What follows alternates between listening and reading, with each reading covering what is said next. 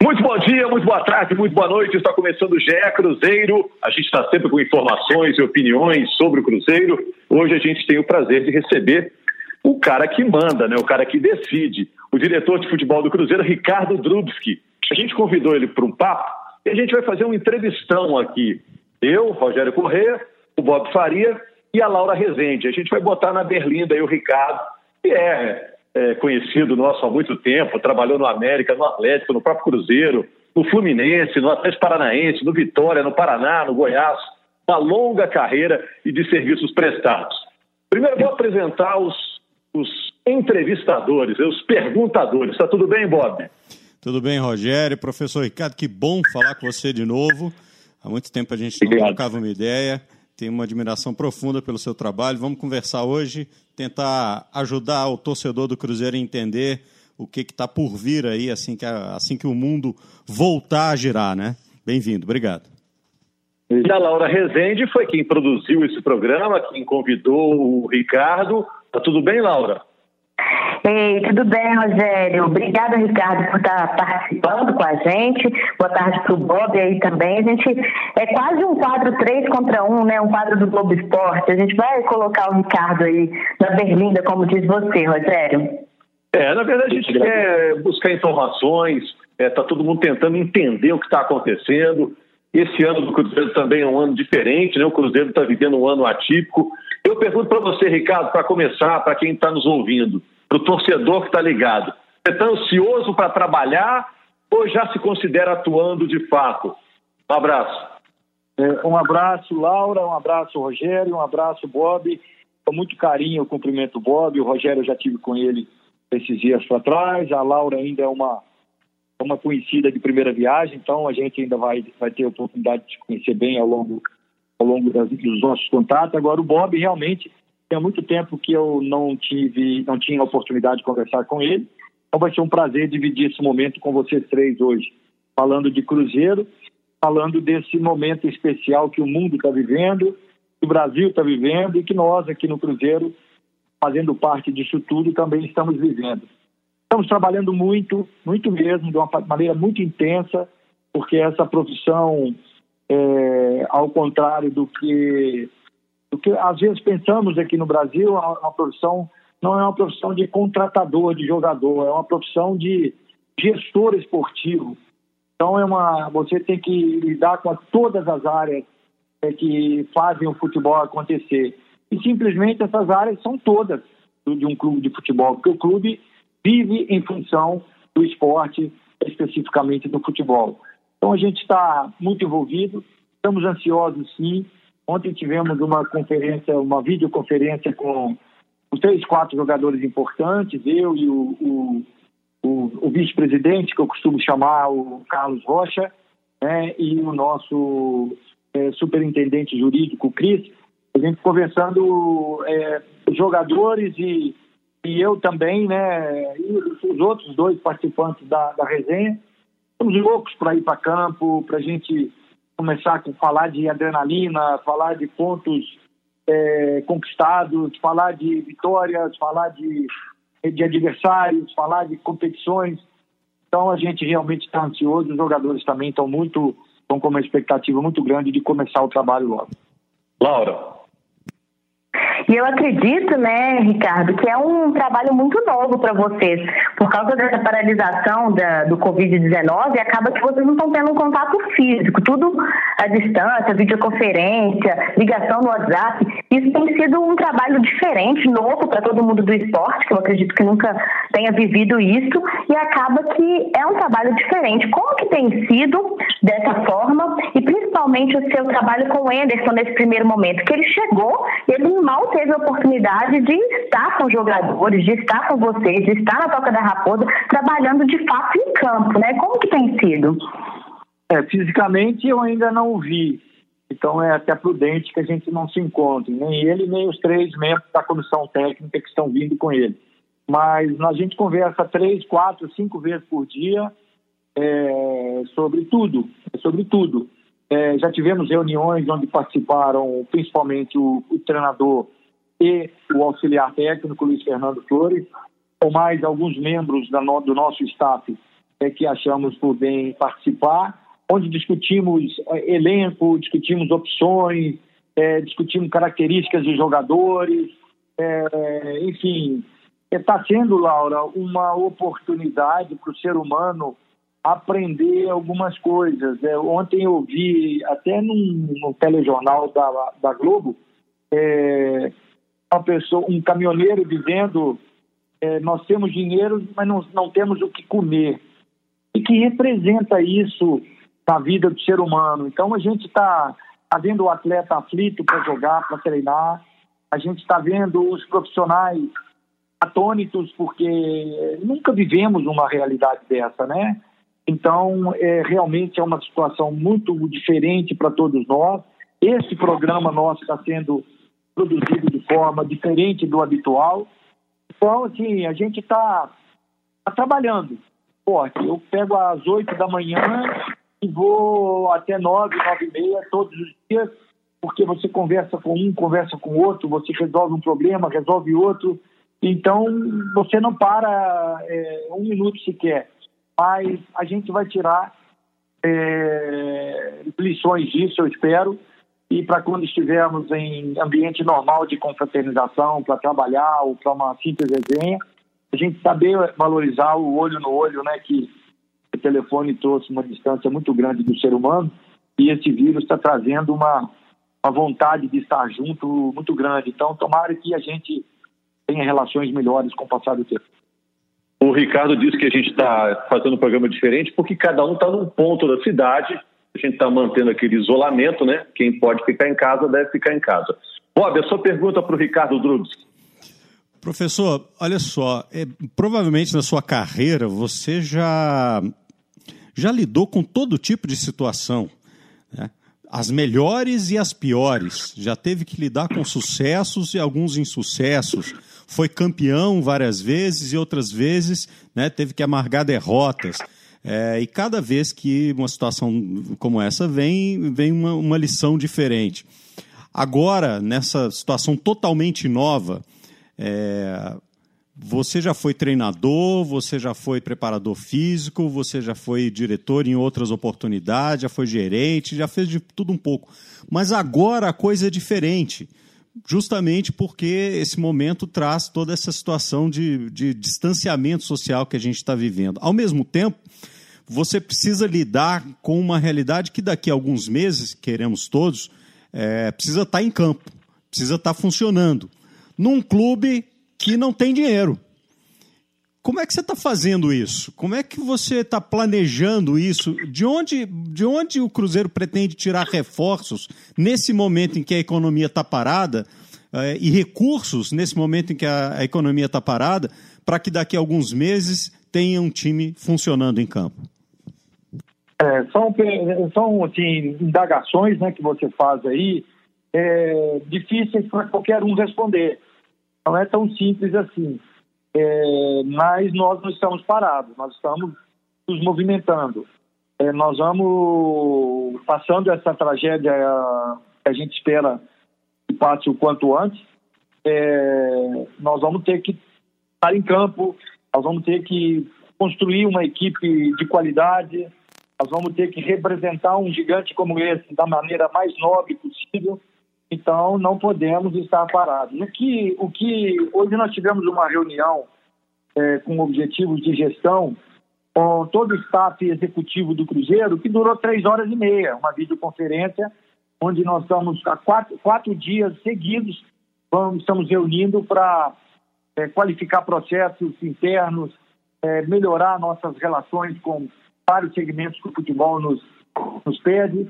Então, nós estamos nos movimentando. Então, o que eu acho que eu posso responder essa pergunta sua com um pouco mais de segurança, um pouco mais de conforto, é, é saber que tem muita gente boa dentro do Cruzeiro, muitos profissionais ávidos é, por, por dar as mãos, por ajudar a reconstruir, é, a começar do conselho gestor, é, eu, eu vislumbro assim no conselho gestor quatro ou cinco membros, porque são com os quais eu me, me relaciono mais, e principalmente o Carlos Rocha, que é o responsável pelo futebol. Eu, desde o primeiro dia, desde do meu momento de base, eu tenho me relacionado com ele, agora no profissional muito mais.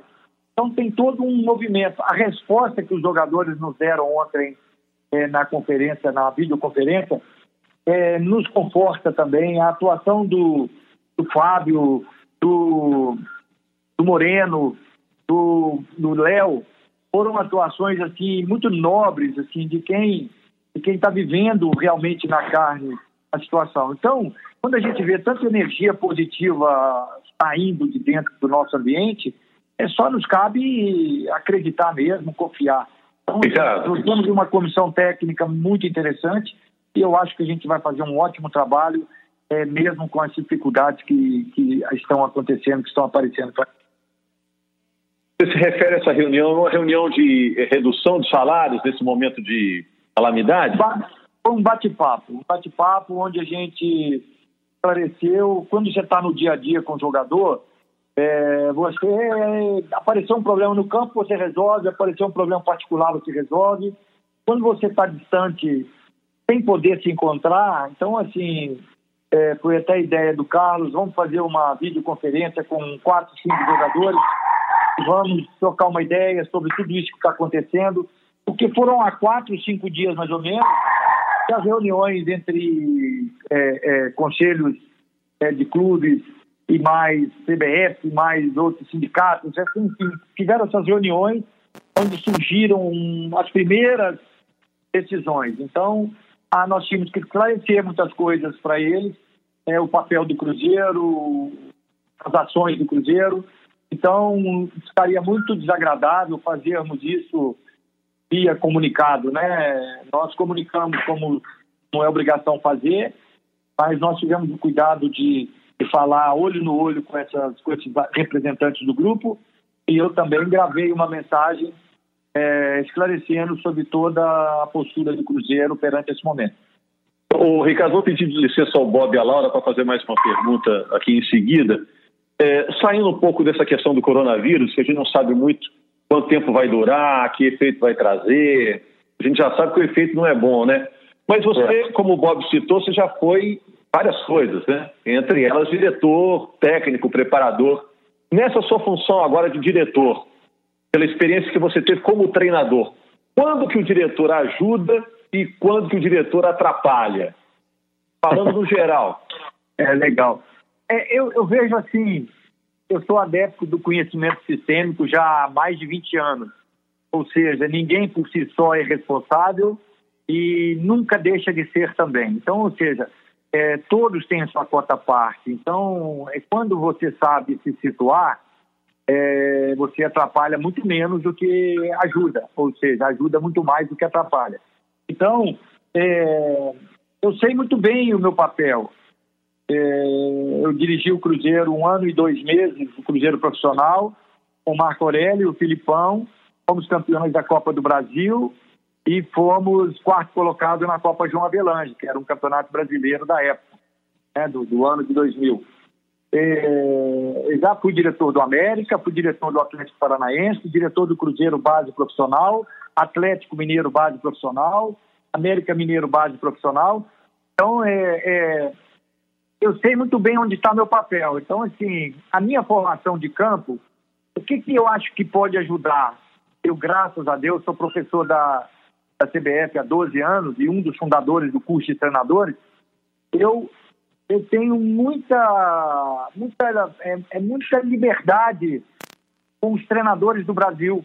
Quase todos, quase todos. Eu não vou dizer todos, porque seria muita pretensão minha, mas eu tenho muita, muita proximidade. Então, assim, o treinador, seja ele qual for que chegar é, no clube que eu estiver trabalhando, eu vou saber literalmente as dores que ele sente na vitória, na derrota, é, os entusiasmos, é, as relações que existem no treino. Então, eu vou poder dar aquele suporte mais de coaching, de, de realmente orientação, é, sabedor que a responsabilidade de escalação, de construção da equipe, de treinamento é do treinador, mas assim, eu me sinto bastante confortável nessa função e eu acho que eu também dou bastante conforto. Eu faço a intermediação bastante é, razoável entre diretoria estatutária e é, equipe técnica e jogadores, entre o ambiente de CT com a imprensa. Então, eu acho que dentre as várias funções de um gestor de futebol, eu me sinto confortável em muitas delas. Ricardo. Oi. É, dentre as várias funções que você comentou aí, de um gestor de futebol, de um diretor de futebol, desse cargo que você está ocupando hoje, uma delas a gente sabe que é contratar jogadores. E o Cruzeiro, ao longo dessa temporada, disse que as principais contratações seriam feitas quando acabasse mesmo o estadual, que seria algumas observações no estadual de São Paulo, no Campeonato Paulista, que é um campeonato mais forte. Por causa da paralisação dos campeonatos pelo coronavírus, os estaduais também estão parados. Como que está o foco do Cruzeiro no mercado nesse momento? Quem o Cruzeiro tem observado? E se você já conversou com o Anderson para saber quais são as carências desse elenco atual do Cruzeiro para o restante da temporada? Já, Laura, a pergunta é muito boa, muito, muito pertinente. É, como disse, temos conversado diariamente várias vezes e Estamos no, no mercado, estamos, estamos, em ação no mercado. É, acredito que a gente vai poder anunciar aí duas, três contratações é, em algum tempo, né? não, não, não é, é, necessariamente as três ao mesmo tempo, mas nós estamos no mercado, temos o alvo já que queremos atingir, é, temos já contatos feitos e com respostas positivas de quem a gente está querendo atingir é, a gente só segura um pouco porque fica atrapalha. É, são muitos uhum. intervenientes nesse, nesse mercado. Se a gente sai falando, ó, queremos o fulano, o ciclano, acaba que vocês ficam descobrindo, vocês descobrem muita coisa, porque vocês também são muito poderosos, vocês da imprensa. Mas a gente procura se preservar para que a coisa ande em custo tranquilo, em termos financeiros, em termos de, de relacionamento mesmo. Nem setor do campo, Ricardo, dá para falar? Nem setor do campo dá para falar? Meio campo, defesa, ataque. Vamos apertar ele. não, não aperta não, eu estou bem tranquilo. É, nós, nós, nós, temos aí quatro posições, pelo menos, né, três a quatro posições, é, mas também é, laterais, é, meio campo, meio de armação e atacante. Nós temos bastante volante, nós temos bons goleiros, nós temos bons zagueiros, temos bons atacantes, mas nós precisamos de reforçar esse setor. Nós temos ótimos laterais, mas precisamos reforçar esse setor. Então é nesse aspecto. Principalmente porque hoje nós temos 35 jogadores. 35 jogadores no elenco. Esses 35, 13, 12 ou 13, se eu não me engano agora, vocês vão me desculpar, vocês e os ouvintes, vamos desculpar se eu estiver errando um a mais, um a menos, são meninos sub-20. Uhum. Ricardo. Deixa eu, deixa eu emendar uma pergunta, então, é, Laura, se você me permite. Professor, se, tem, se, se, tem, alguém que conhece a categoria, de, a categoria de base do Cruzeiro, é você. Então, eu quero saber o seguinte: desses 13 jogadores da categoria de base que estavam sendo utilizados é, no time principal por absoluta necessidade, quantos deles realmente estão prontos para jogar no time profissional e quantos ainda precisam passar por mais um período de maturação? Para não ter a sua, a, sua, a sua atuação como profissional comprometida no futuro próximo? Ô, Bob, vamos, vamos fazer um joguinho de joguinho de toma lá da cá. Manda. Quais jogadores de, de sub-20, sub-20 do Cruzeiro e assim você percebeu mais vistosidade em campo, você percebeu que, olha, poxa, olha, olha, esse menino ficou à vontade. Quantos? Quais e quantos? Olha só, dos, dos que ficaram. Me, me, corrija se eles não são sub-20, mas não, são menos de. São sub-20. São, é. são, são, são, são, garotos. É, eu acho que o Maurício é um jogador que é, já tem uma Maurício personalidade pronta. É, eu acho que o Kaká. Acho nem sei se o Kaká ainda é sub-20, né? O Kaká já estourou. Já é uma linha acima do. Já estourou. Mas enfim, é, é dessa safra de garotos aí. É, acho que o, o, o, Bicalho é um garoto que mostra um talento importante, assim, mas ainda precisa ser trabalhado. E para ser Sim, sincero, acho que os outros, os outros ainda estão meio cruz, pra, na minha opinião. Viu? Um Jadson, por exemplo, você acha que está legal um pouquinho, está tá indo bem? É, principalmente para a função de, eu acho que ele está indo bem, mas não acho que está pronto. Pelo menos é a minha, a minha avaliação. Jadson, então, Thiago são bons jogadores. Thiago também são bons jogadores. Qual outro você falou, Rogério? Não, o Jadson, principalmente, né, volante, o Thiago, que me chamou a atenção. E o Maurício, que parece um cara bem pronto, assim, para a idade dele, bem maduro. Né? Estava no profissional. É. Então, assim, o que eu quis fazer com essa brincadeira, de aspas, é, é apenas ver que realmente nós temos é, necessidade de trazer alguns jogadores, necessidade de dar continuidade ao processo de formação para alguns. Eu gosto muito do Alexandre Jesus, eu gosto muito do Guilherme Liberato, que está tá no Júnior, estava conosco lá. Gosto muito do Paulo, zagueiro, que está lá conosco, seleção brasileira direto. Enfim, outros jogadores. Mas ele, nós temos um campeão olímpico dirigindo o Sub-20 do Cruzeiro. Uhum. Então, assim, você imagina a bagagem que esse cara pode passar, esse professor pode passar para a formação dos nossos jogadores. Então, esse degrau de base para o profissional é muito grande, é muito alto. Quanto maior o clube, esse degrau fica mais alto ainda. Então, nós vamos explorar o potencial desses jogadores, que mais ou menos bate com o que vocês falaram, esses jogadores no elenco de cima. Vamos dar um gás para esses outros, é, voltando para a categoria júnior, para se formar melhor. E vamos recompor o grupo para chegar ali a uns 28 jogadores, conforme afinado com o Enderson, e até também para deixar espaço para trazer esses meninos durante as competições, esses outros que vão para o Júnior. Ricardo. Já tem os nomes? Você pode dizer para a gente quem são esses atletas que vão voltar para a categoria sub-20? Ah, não, eu não quero falar, até por questão de, de, de, respeito a eles. Eu quero sentar com eles, conversar, uhum. olhar olho no olho. Assim como eu fiz lá na Copa São Paulo, quando eu falei, galera, é, fiz uma, uma uma dinâmica de grupo, estava todo mundo sentadinho esperando a resenha. Eu falei, opa, não, vamos abrir a roda, vamos olhar um para o outro assim, e eu ainda conhecia poucos garotos. Falei, olha, nós vamos precisar subir vários jogadores para o Júnior. O treinador Adilson Batista está precisando de jogadores para treinar. Então, o que, que nós temos que fazer? Parará, parará. Vão subir 11, 12 jogadores, com muita necessidade do momento, parará. E eu falei com ele, perguntei para três, quatro. E se tiverem que voltar, o que, que vai acontecer? Todos eles, para quem eu perguntei, ah, professor, nós temos que continuar nosso trabalho, que é importante e tal. E se alguém for ficar, ah, vai ser nosso sonho e tal. Pois é justamente essa nossa vida Maravilha. que nós temos que encarar. Então eu não quero citar nome nenhum, Laura, porque eu quero conversar uhum. pessoalmente com eles. Galera, lembra aquela conversa que nós tivemos lá em janeiro, assim que a gente saiu da Copa São Paulo? Pois é, agora alguns jogadores ficam, outros não ficam mas podem voltar. E aí bater um papo com eles, acho que fica melhor e a gente faz a coisa, pelo menos de uma maneira que eu acho que é mais correta. Ricardo, é, você acredita que existe jogador de Série A e jogador de Série B? Acaba que existe. Por quê? O jogador que faz 6, 7 Série A com boa atuação, ele está consolidado ali um rótulo de Série A. O jogador que fica 8, 9, 10 anos numa Série B, acaba que ele assume um rótulo de Série B. Agora, é certo também que nós temos alguns jogadores de Série A que ficam escondidos na B. E nós temos alguns jogadores de B, C e D que ficam escondidos na A. Então, assim, por isso é tão difícil esse ofício de escolher os jogadores certos, para o tamanho de clube certo, principalmente nessa ciranda que é o futebol brasileiro, que toca de muitos treinadores.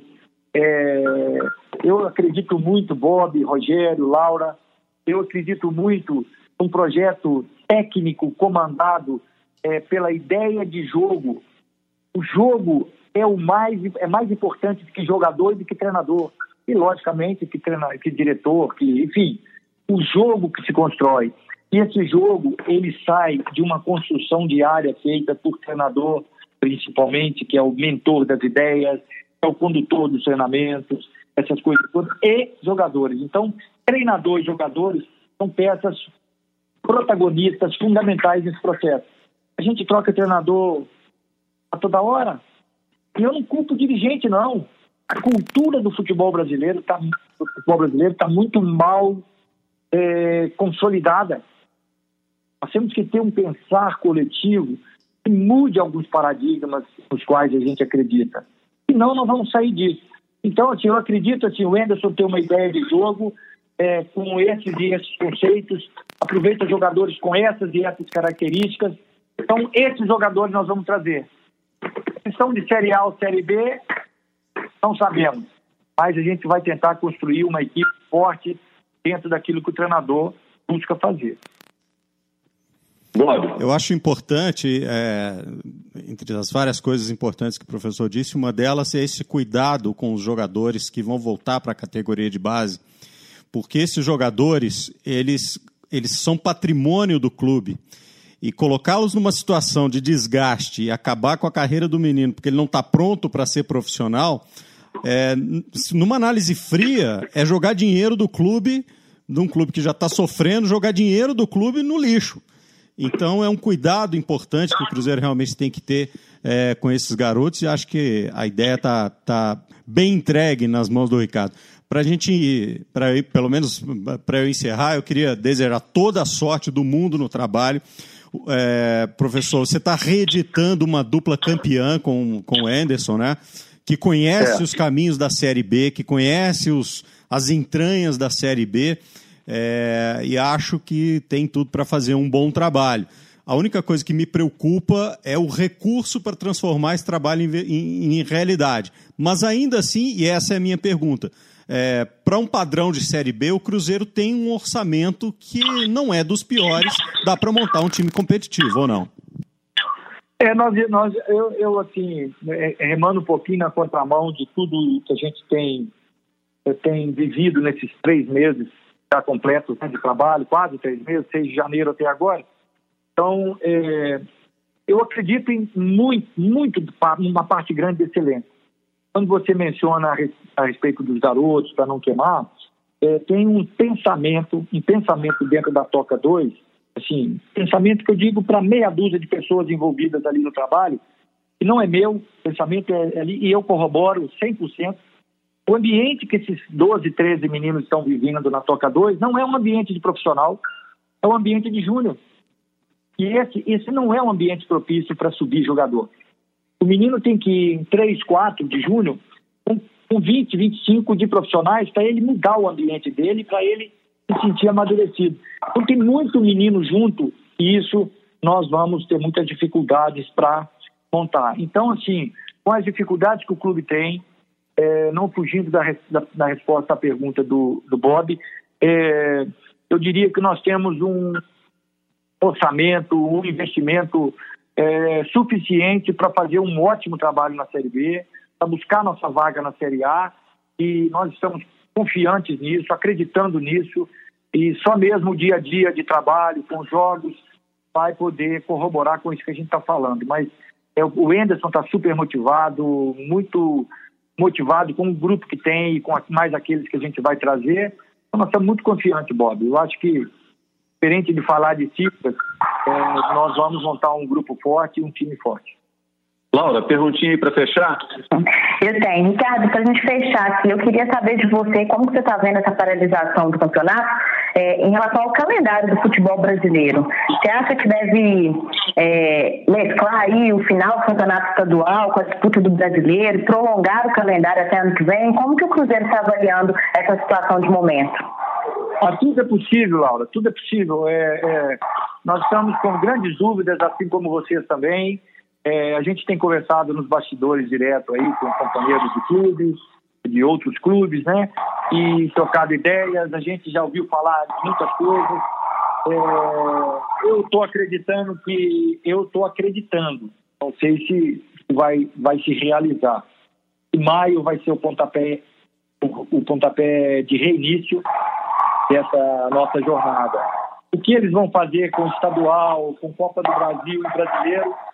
Sinceramente, é uma dúvida muito grande, muito grande. É, é, muitas coisas vêm na cabeça da gente. Em vez de mata-mata, vai ser mata. Campeonato Brasileiro com classificação e mata-mata. É, Campeonato Mineiro que tem, não termina. É, Copa do Brasil que vai ser mata só, como eu falei. Campeonato Mineiro que, que termina só no mata também, em vez de mata-mata. Está tudo flutuando na nossa cabeça. Difícil te responder isso aí, com certeza. Hum. Certo. Obrigada, viu, Ricardo, por participar com a gente, aceitar o convite, ter esse bate-papo super legal aqui no podcast. O Ricardo, é só, duas perguntinhas rápidas. O Cruzeiro é a favor da continuidade do campeonato. Para vocês, o campeonato, de alguma maneira, tem que ser encerrado. É, tem uma continuidade. O Mineiro. O Mineiro. Mineiro. Claro, claro. É, desde que, a partir do momento que houver uma, uma sentar em volta de uma mesa, com reunião entre os, entre os membros para poder discutir, vamos fazer assim, assim, vamos readequar isso, isso, é, e a gente vê uma racionalidade até o final do ano.